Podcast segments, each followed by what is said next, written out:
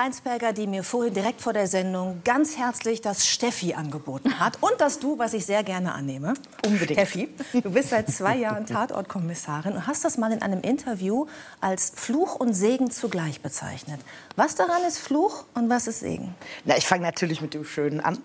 Äh, das Schöne sind äh, meine fantastischen KollegInnen, mit denen ich da immer zweimal im Jahr arbeiten darf. Und das, was ich jetzt gelernt habe, was so wahnsinnig schön ist, ist, dass du eine Rolle hast, die durchgeht, aber immer wieder neue RegisseurInnen. Und du, du hast so deine Rolle, die du dann wirklich gut kennst und vielleicht manchmal sogar ein bisschen besser kennst, aber immer wieder in neue, sehr kreative, konstruktive ähm, ja, Arbeitsbeziehungen gehen kannst und das dann so weiterentwickelst.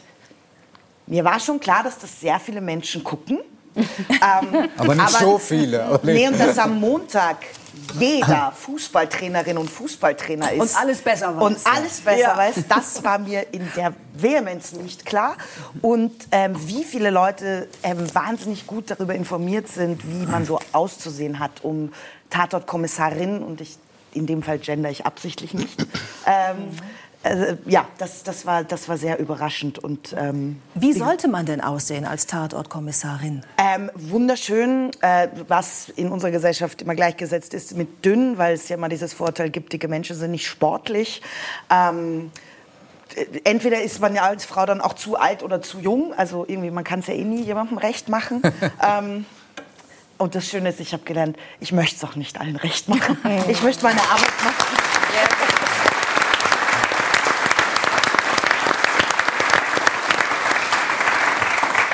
Du hier erzählst, das klingt so, ja gut, das kann man gut und schlecht finden, ne? und da kann man die Frau vielleicht schön und nicht schön finden, aber das ist ja eine Vehemenz, mit der dir das begegnet. Ne? Also gehen wir jetzt mal äh, Sonntag, kleiner Zeitsprung, da bist du wieder im Tatort zu sehen, im Dortmunder Tatort.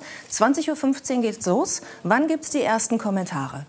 Die irgendwie das Thema Figur äh, thematisieren. Da mache ich mein Digital Social Detox. ähm, weil wir gucken ja die Filme, also wir kriegen den Link zu dem Film ja sehr viel früher und ich sitze dann auch nicht am Sonntag äh, in dem Moment vor dem Fernseher, weil ich dann tatsächlich jetzt äh, in Wien sein werde und mich total freue, meine Familie zu sehen. Ähm, Aber die Menschen, weißt du, die Menschen mosern immer. Also ich sag nur, meine Schwiegermutter sagte mir früher, bei der Auferstehung des Fleisches bin ich nicht dabei. Also es gibt auch zur anderen Seite Stimmen. Ja, ja insofern. Ähm, wow, was für eine, äh, toll. Die was für ein toller Satz. So um, ja. Ja. ähm, genau, aber das hat sich, also wie gesagt, erstens, man, auch da lernt man ein bisschen einen Umgang äh, mit Social Media, weil in all der Schönheit, die es gibt, weil man sich gut und viel austauschen kann, ist natürlich ähm, jeder Post, der gemacht wird, eine Plattform für alle Menschen sich dazu zu äußern und zu kommentieren. Und da ist auch immer wieder mein Appell. Also auch Worte können sehr, sehr tief verletzen. Und dieses digital, jeder schreibt mhm. alles, was er möchte. Es kann verteilt werden. Gott sei Dank hatte ich das nicht, als ich 15, 16 war. Mhm. Ähm, mhm. Ich weiß, wie ich mich davor inzwischen schützen kann, wie ich das irgendwie so eingrenzen kann, dass es äh, mich nicht komplett auseinanderlegt, weil diese Zeiten gab es auch. Du hast ja auch ein Buch darüber geschrieben, ne? in dem du das auch thematisierst. Ja, wobei das geht weiter. Das, das, das ja. geht, da geht es um die schöne Wut. Und nicht ums Aushalten. Mach, so, macht dich das wütend, wenn du solche Kommentare liest? Also ja. was für eine Emotion passiert da in dir? Ähm, ich versuche mich eher zu wundern. Mhm. ähm, ich, ich, bin jedes Mal doch sehr irritiert über die, die Respektlosigkeit und über die Vermessenheit von Menschen, weil ich das nicht verstehe. Also wenn wir es jetzt vor allem nach diesen letzten drei Jahren nicht gecheckt haben. Wir haben so viel Tolles in dieser Welt, wir haben so viel Schreckliches und wir haben einander. Und ich finde das überhaupt nicht kitschig, zu sagen, man mit Liebe und Respekt sich zu begegnen, bin ich überzeugt, dass wir so viel mehr schaffen können. Mir ist das absolut fremd, dass wir immer noch in einer Gesellschaft leben, wo Menschen denken, es ist wahnsinnig gewinnbringend, wenn wir uns wehtun. Mhm.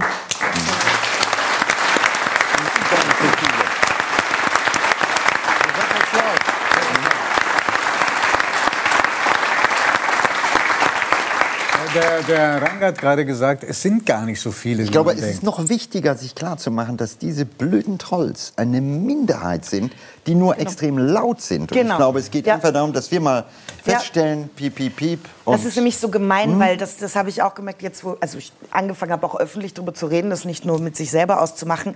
Es sind eben ganz viele, die ganz toll sind. Genau. Und die sind aber oft leiser, weil dann dieser eine Troll das vielleicht eine oder zwei stimmt, das, genau. das, das, fühlt sich aber an wie 500. Mhm. Und eigentlich sind ja. die 1200 viel, genau. lauter. Und das ist, aber deshalb lieber so das, das, das Gute verteilen mhm. aneinander, weil das viel fruchtbarer und schöner mhm. ist. Ich finde es aber gut, dass du jetzt zu einer Generation von Schauspielerinnen gehörst, die das auch mal thematisieren, ja? die da auch mal drüber sprechen und auch sagen, was macht das mit mir? Hallo Leute, das kommt bei mir an und das löst auch was in mir aus. Und du kannst ja auch wirklich was verändern. Vielleicht nicht bei den Trolls, die anonym da sitzen und rummosern wollen, aber du kannst was verändern, was diese ganze Fernsehindustrie angeht. Denn es gibt ja auch unfassbar wenige Rollen für Frauen, die du sagst mehrgewichtig sind. Ne? Du sagst nicht übergewichtig, sondern mehrgewichtig.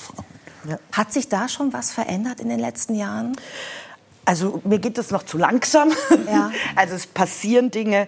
Ich, wir sind natürlich jetzt auch gerade in einer Zeit, wo, wo sehr, sehr viel und sehr viel gleichzeitig passiert. Und mein großer Appell an alle, die ungeduldig werden, lasst uns trotzdem weitermachen. Ich weiß, es ist für viele auch überfordernd. Wir müssen viel dazu lernen. So viel Neues. Ähm, aber Neues ist auch schön und äh, macht uns nur als Gesellschaft irgendwie reicher und noch vielfältiger.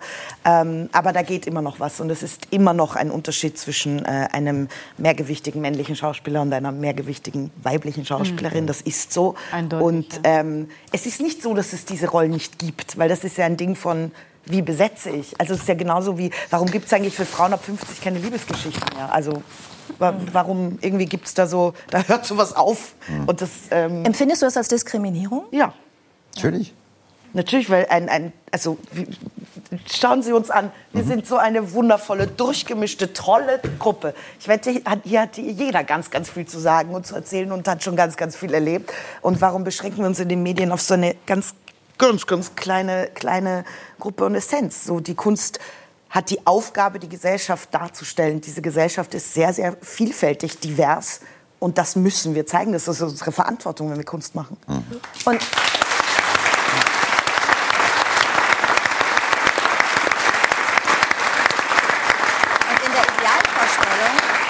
der Idealvorstellung sollte es ja auch so sein, dass man nach seiner Leistung beurteilt wird und dass die Rollen auch nach Leistung vergeben werden und eben nicht äh, man die Rolle bekommt, weil im Regiebuch irgendwo stand Klammer auf äh, übergewichtig Klammer zu und man eben genau so jemanden dann sucht. Du hast äh, vor einigen Jahren eine ganz besondere Frauenrolle übernommen, die man mit mit Verführung auch assoziiert, nämlich die Buhlschaft im Jedermann. Und ähm, was hast du gedacht, als, äh, als du die Rolle angeboten bekommen hast? Und äh, was, als du die ersten Kritiken gelesen hast? Mein erster Gedanke war, ähm, als, als ich den Anruf bekam, dass, dass es dieses Interesse gibt, schade, dass meine Oma nicht mehr lebt weil ich weiß, das äh, wäre für Sie, das ist einfach so ein Österreich-Ding. Ähm, das hätte ihr sehr, sehr viel bedeutet. ich weiß, sie hat von oben runter Erklärst uns, was ist das Besondere?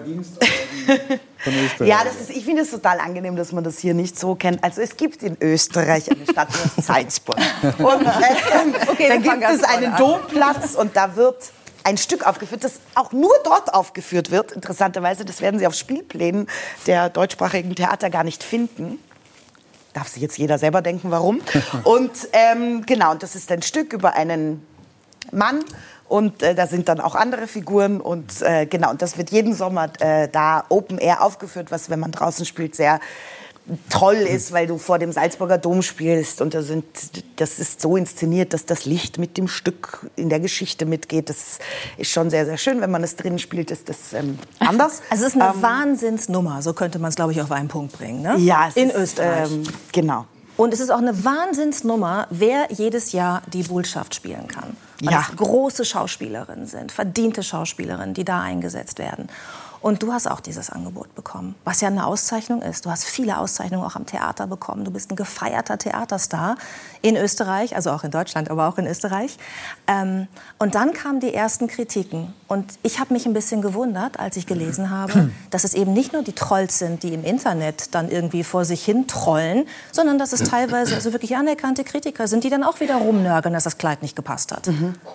Ja, das muss man dazu sagen. Ne? Das, ist, also, das ist diese Rolle und dann geht es aber am Schluss eigentlich nur darum, was die, die Frau anhat, während sie diese 20 Sätze sagt. Ja, mehr sind es nicht. Ähm, und ja, ich war genau für die, ich wurde in Grund und Boden beschimpft, äh, fertig gemacht. Ähm, das war schon echt, echt Wahnsinn, wie das da irgendwie eskaliert ist in dieser Zeit. So sehr absurd. Kannst du ein Beispiel nennen, damit wir einfach mal einen Eindruck davon bekommen, wie weit das geht? Oder würde dich das verletzen, jetzt was zu zitieren? Nee, mir ist immer nur wichtig zu sagen, ich bin voll okay. Ich habe eine fantastische Familie. Ich habe Gott sei Dank immer meinen Beruf, der, der mich so antreibt. Wenn ich diese Sachen sage, uns muss als Gesellschaft klar sein, das passiert ganz vielen mehrgewichtigen Menschen täglich. Und zwar mehrgewichtigen Menschen, die nicht so wie ich in der Öffentlichkeit stehen und so mehr Plattform haben. Also ich erzähle das jetzt nicht irgendwie wegen mir, sondern weil nehmen Sie mich einfach als Stellvertreterin für ganz, ganz vielen, denen ja, das dauernd passiert. Ja, auch was, indem du es thematisierst, glaube ich. Genau. Naja, das sind Sachen wie Menschen, die einen bis nach Hause zu einer Gästewohnung verfolgen und wirklich dir dann ins Gesicht sagen, schämst du dich nicht? Also es ist auch immer toll, sofort geduzt zu werden. Schämst du dich nicht eigentlich so aufzutreten? Also du bist so hässlich, das wollen wir so nicht sehen. Wir wollen Sex sehen auf der Bühne. Du bist nicht schön genug für diese Rolle. Oder es war jetzt auch erst so vor kurzem, habe ich mal so in Wien gehört. Wissen Sie, Frau Reinsberger, also das ist ja schlimm, was Ihnen da alles passiert ist, aber wenn man so aussieht wie Sie, darf man solche Rollen ja nicht annehmen. War da kam das von einem Mann oder einer Das war eine Frau. Und das ist schon, das muss man sich schon bewusst machen. Also ich war sehr jung auch, als ich das gemacht habe. Und das, du warst das, 29, ne, beim ersten Mal, oder? Ungefähr 30? Nee, noch jung. Noch Nein, nee, nee, jünger. Das war, wann war das? 2017, zwei, sowas? Mhm. Und 2018 ähm, ja nochmal, ne? Das finde ich übrigens gut. Das ist einfach normal gemacht. ja, ich, ja.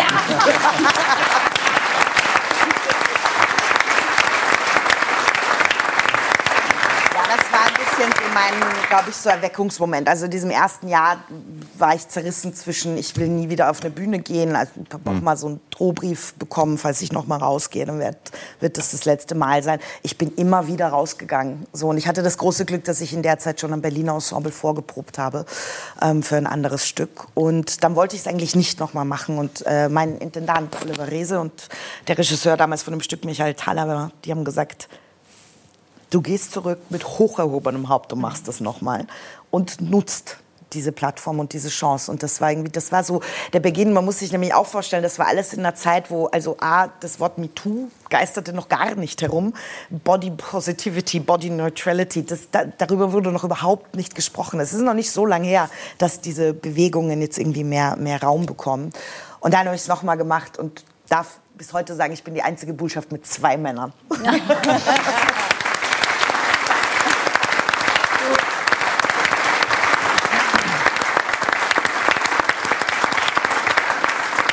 schon ganz kurz deine Eltern angesprochen und gesagt, dass du ein echt intaktes Umfeld hast. Haben deine Eltern noch etwas damit zu tun, dass du überhaupt Schauspielerin geworden bist? Ja, äh, ganz viel. Also erstens mal war ich ein, ich war immer schon ein recht lautes Kind. Ähm, deshalb hat es auch sechseinhalb Jahre gebraucht, bis ich meine ganz fantastische, tolle kleine Schwester bekommen habe. Weil man hat sich das lange überlegen müssen. ähm, jetzt ist Jasmin da, ich bin sehr froh drum. Ähm, und ich habe immer schon sehr, sehr viel gebrüllt und geschrien. Also es gibt so Fotos von mir als Kind, wo ich so in Belgrad in so einem Hof und wirklich mit den Fäustchen getrommelt habe. Es gab nicht unbedingt immer konkret... Zu viel Energie wahrscheinlich einfach. Ja, genau. Und das Schöne war, dass meine zu viel Energie kanalisiert wurde durch einen Kinderarzt, mit dem meine Eltern in London, wo wir damals gelebt haben, zu dem sind wir hingegangen. Man muss jetzt kurz sagen, du hast gerade Belgrad gesagt, ja, sagst du London. So Deine Eltern haben für die österreichische Botschaft gearbeitet, genau. weshalb du auch verschiedene Stationen ja, hast. Ja, es war, war, war, leider nicht Privatreisen, das war immer mit, ja, das war die Arbeit meiner Eltern. Und dann waren wir bei diesem Kinderarzt. Ich weiß, das Erste, was er gesagt hat, ist, I have to look out if you have potatoes in your ears.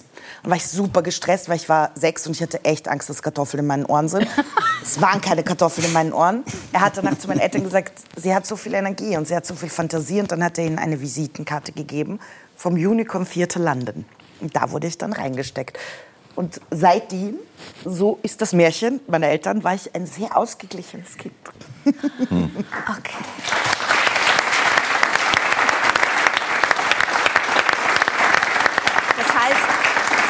Der Bühne auch ein Ventil gefunden für dich?